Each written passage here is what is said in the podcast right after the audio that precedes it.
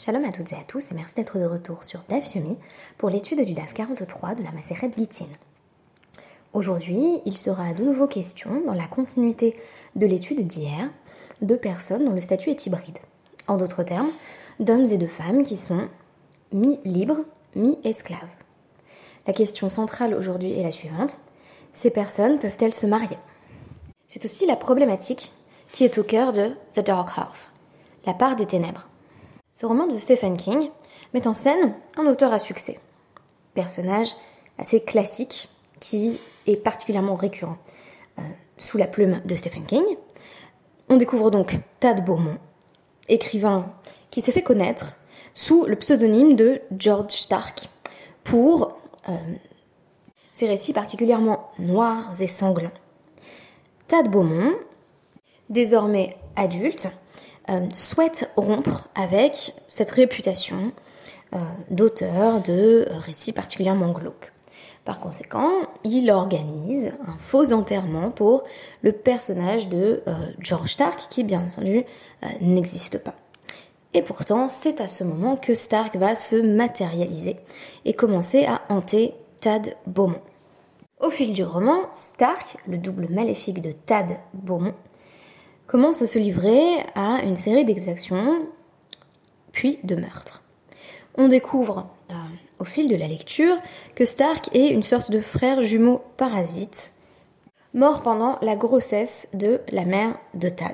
En effet, dès le début du roman, Tad Beaumont se plaignait euh, de constantes migraines, et ces migraines avaient pris une telle ampleur que euh, un, chirurgien lui avait retiré ce qui avait en réalité pris la forme d'une sorte de tumeur au niveau du cerveau, mais une tumeur qui avait une allure étrangement humaine, puisque euh, en enlevant la, tumeur, il y avait véritablement euh, euh, la forme d'un fœtus, donc ce fameux fœtus maléfique qui devient par la suite Stark. Comme dans la plupart des cas classiques dans la littérature de, de dédoublement, de phénomène d'apparition du doppelganger, toute la question est la suivante.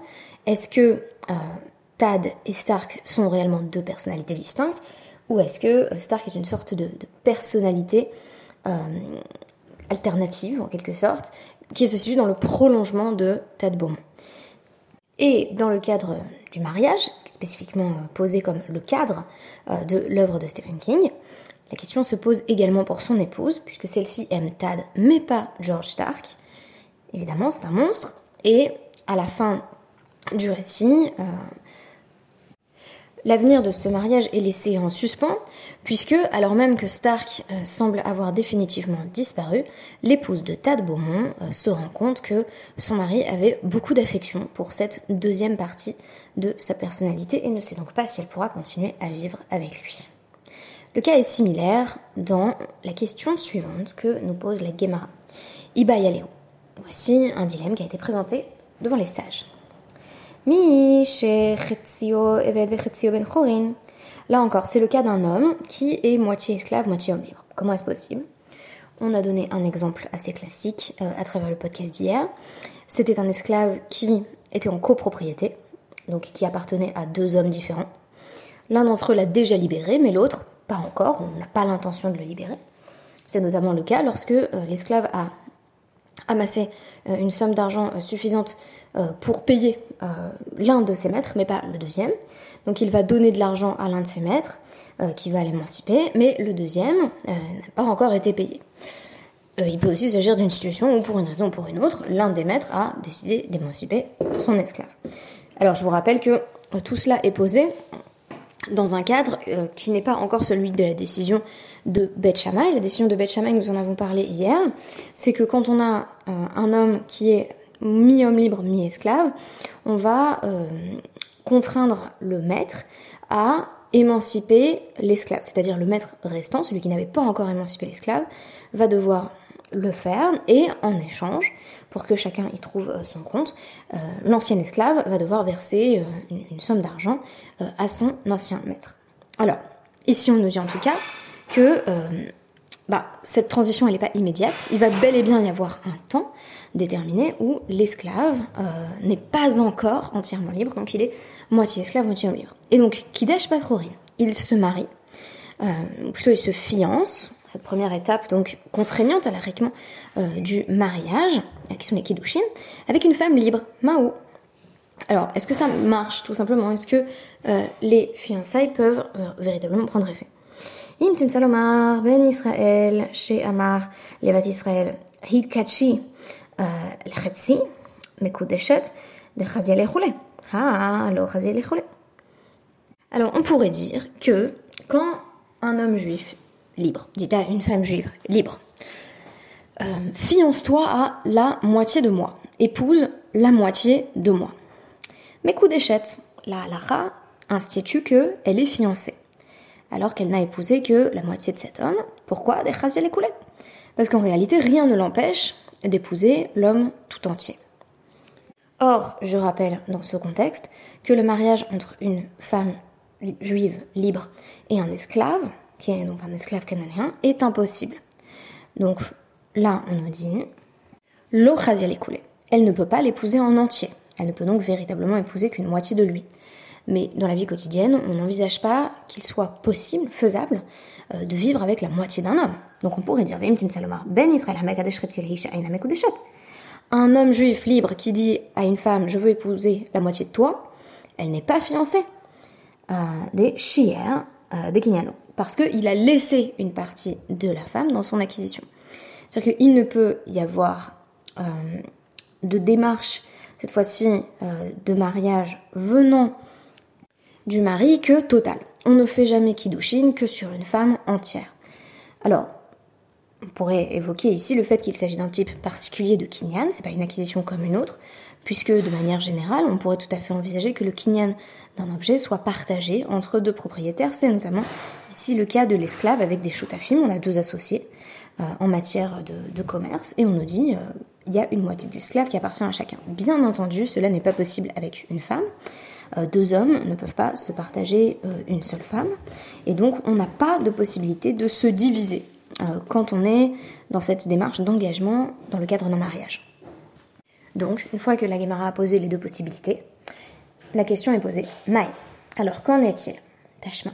On va proposer une possibilité de résolution. Donc, Une braïta affirme que si un bœuf a encore né et tué un esclave qui était déjà à moitié libre et qui était encore à moitié esclave, notem knas les rabots, on va donner donc il y a une, amende, bien entendu, qui est imposée au propriétaire euh, du bœuf qui est encore né. La moitié de l'amende va être versée au maître et l'autre moitié de l'amende va être versée à Yorshav, donc littéralement les héritiers de l'esclave. Et on nous dit, bah, s'il a des héritiers, c'est bien qu'il a eu des enfants. S'il a eu des enfants, c'est bien qu'il a pu se marier euh, à partir du moment où il est devenu mi-libre, mi-esclave. Alors, Ravada Barava va proposer une explication qui est perçue comme un peu tirée par les cheveux dans la suite de la Gemara, qui est que en réalité, c'est Kshe euh, Asao Trefa. Le bœuf l'a encore né et l'esclave est devenu une tréfa. Donc tréfa, on le connaît notamment dans le cadre euh, euh, de la cache-route avec le terme trèfle ou taref, qui désigne le fait que une bête n'est pas cachère, va, va, en fait, dans le cadre d'un animal vivant, c'est un animal qui va mourir dans les 12 mois, donc qui est déjà malade. ici, c'est la même chose, mais pour l'esclave. C'est-à-dire que l'esclave a été encore né et le, le médecin dit, bah, il vous reste euh, quelques mois. Euh, donc, on nous dit pourquoi est-ce que cet esclave, on ne peut pas euh, affirmer qu'il touche lui-même la moitié de sa propre amende, l'amende qui est liée au fait qu'il va mourir, et qui serait dans ce cas-là Yorshav, ses héritiers, c'est Nafché, c'est lui-même. Il empocherait lui-même l'amende. Alors Ava nous dit, ça marche pas du tout, il y a quand même écrit Yorshav, ses héritiers, c'est pas pour dire lui-même. c'est vraiment trop tiré par les cheveux. Et enfin, ici, on est en train de nous parler euh, d'un coffert. Donc un coffert, c'est voilà, c'est une forme de rançon d'amende. Et euh, en mishtalem, et là la charmita. Il va toucher l'argent de toute façon euh, que après sa mort. Donc on peut pas dire que cet esclave qui a été encore né dit mais je vais mourir dans six mois, alors donnez-moi l'argent maintenant, puisqu'en fait cet argent il va être empoché que à sa mort. Alors Ravano dit, donc qu'est-ce que ça veut dire? Si on veut comprendre encore cette histoire d'héritier, c'est Raoulito Venlo. S'il avait des héritiers, il pourrait, il pourrait empocher l'argent, mais il n'en a pas. Et pourquoi il n'en a pas? Parce qu'on ne lui permet pas de se marier. Et là, ben, ça nous renvoie à la Mishnah d'hier qui nous disait que c'est la raison vraiment précise pour laquelle Beth Shammai a fait changer d'avis Beth Hillel. Dire que Beth Hillel au départ disait bah c'est bon, il n'y a pas de problème, il sera mi-libre mi-esclave, il travaillera la moitié du temps pour lui-même, l'autre moitié pour son maître, pas de problème. Euh, Beth Shammai nous dit là-dessus non, non, il y a un gros problème, c'est qu'il ne peut épouser personne. Donc pas d'héritier, et ça c'est perçu comme intrinsèquement un problème. La conclusion qui se dégage, en filigrane bien entendu de ce raisonnement, c'est que euh, un homme ne peut pas épouser une femme tant qu'il n'est pas un homme libre. En d'autres termes, la liberté serait une condition essentielle pour euh, débuter une relation amoureuse. De même, un homme ne peut pas dire je t'épouse à moitié. Je n'épouse qu'une moitié de toi. Il ne peut pas dire cela à une femme, ce qu'on peut aisément transposer dans le domaine des relations humaines en disant on n'épouse jamais la moitié de quelqu'un, on épouse une personne tout entière. Je pense que dans le cadre des, des, des, des rencontres amoureuses, on se dit toujours oh, il a telle qualité incroyable, j'aimerais bien épouser cette partie. Euh, de euh, la personne euh, en question que je viens de rencontrer. J'aimerais épouser Tain, mais pas Stark, si vous voulez. Plutôt l'écrivain sensible que le meurtrier et psychopathe. Mais en réalité, le mariage ne s'envisage, en tout cas du point de vue de l'homme qui est mécadèche vis-à-vis d'une femme, qui la sanctifie, qui affirme son désir de, s'engager avec elle, que sur l'intégralité de cette femme. Donc on peut pas dire oui, je l'ai épousée, mais seulement pour telle qualité, et j'avais décidé euh, sciemment d'ignorer euh, telle partie de sa personnalité qui ne trouvait pas grâce à mes yeux. Évidemment, la question inverse va être posée. Cette fois-ci, c'est euh, Rava qui nous dit que Shem Isha En car Ratzi Shifra ve Ratzi Abatrorin She Nitkacha En Kedusha Kidushin. En Kedusha Kidushin. Donc Rava nous dit, ben, de même que quand on dit à une femme je t'épouse à moitié ou j'épouse la moitié de toi, la moitié qui me plaît sans doute, euh, elle n'est pas euh, considérée comme fiancée, donc cette première étape du mariage. De même, un homme juif libre ne peut pas dire à euh, une femme qui, là encore, a été à moitié libérée, mais donc son, son maître n'a pas terminé de la libérer, donc son second maître ne l'a pas encore libérée. on considère également que les fiançailles ne sont pas des vraies fiançailles.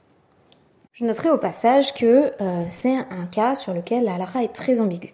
Quand on consulte euh, Mishneh Torah ou encore le Shulchan Aruch Eben euh, on n'a pas l'impression que ce soit très tranché euh, dans la Gemara. Donc là, on a cet avis de Rabba Kiramne qui va être instantanément contré par un avis de, de Rabba Baravuna qui nous dit au contraire, si si, ça pourrait être des kiddushin valides, mais il n'y a rien de très clear cut qui se dégage de cette Gemara.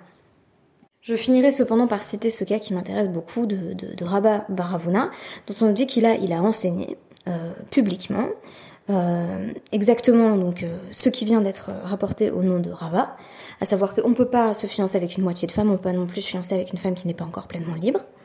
Et euh, Rafrizda a dit, ces deux cas ne sont pas comparables, puisque quand un homme dit je veux épouser la moitié d'une femme, en réalité ça s'entend qu'il ne veut pas de l'autre moitié, donc euh, il laisse quelque chose euh, qui est Shir Bekinyano, il écarte quelque chose de son acquisition.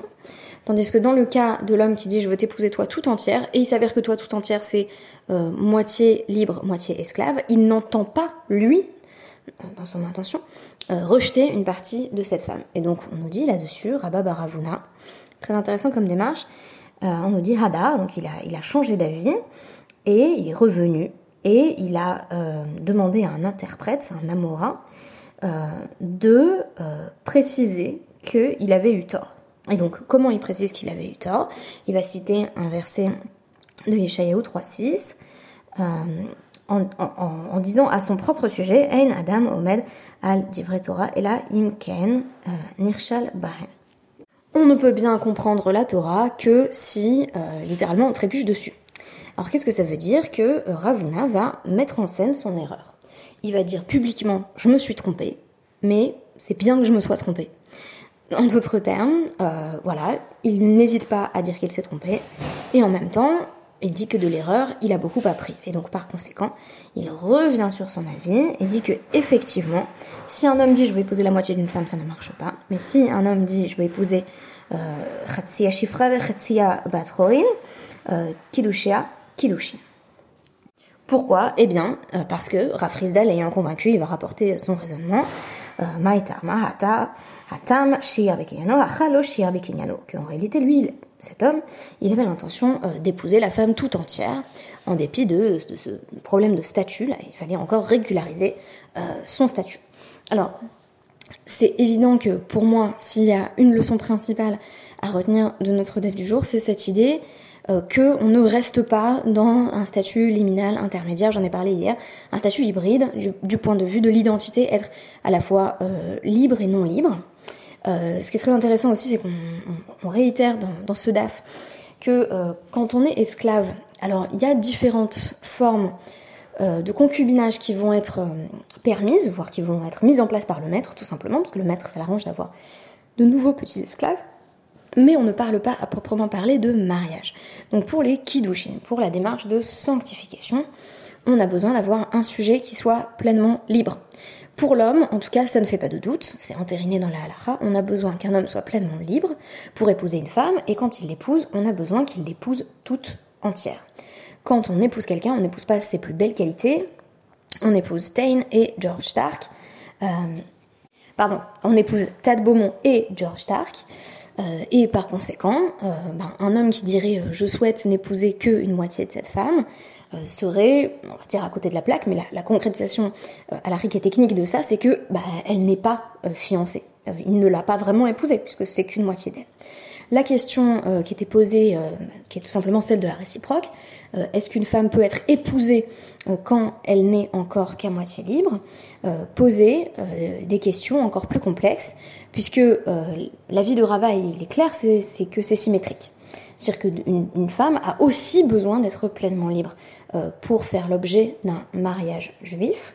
Mais à l'inverse, on avait une remise en question très intéressante d'ailleurs euh, de Rabat Baravuna, euh, qui nous disait, oui mais en tout cas, l'homme quand il demande à l'épouser, c'est elle tout entière qui l'accepte. Et donc du point de vue euh, du futur mari, le mariage ne poserait pas de problème. toute la question c'est est-ce que c'est le statut de cette femme qui prévaut ou est-ce que c'est le statut de l'homme qui la demande en mariage qui prévaut euh, quoi qu'il en soit, on a plusieurs euh, leçons en quelque sorte à retenir de ce DAF. D'une part, on n'épouse jamais la moitié d'une personne, on épouse toujours une personne tout entière.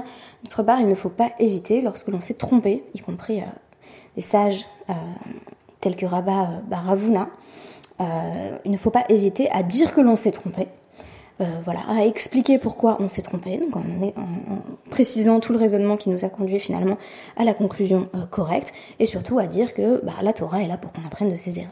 Merci beaucoup et à demain.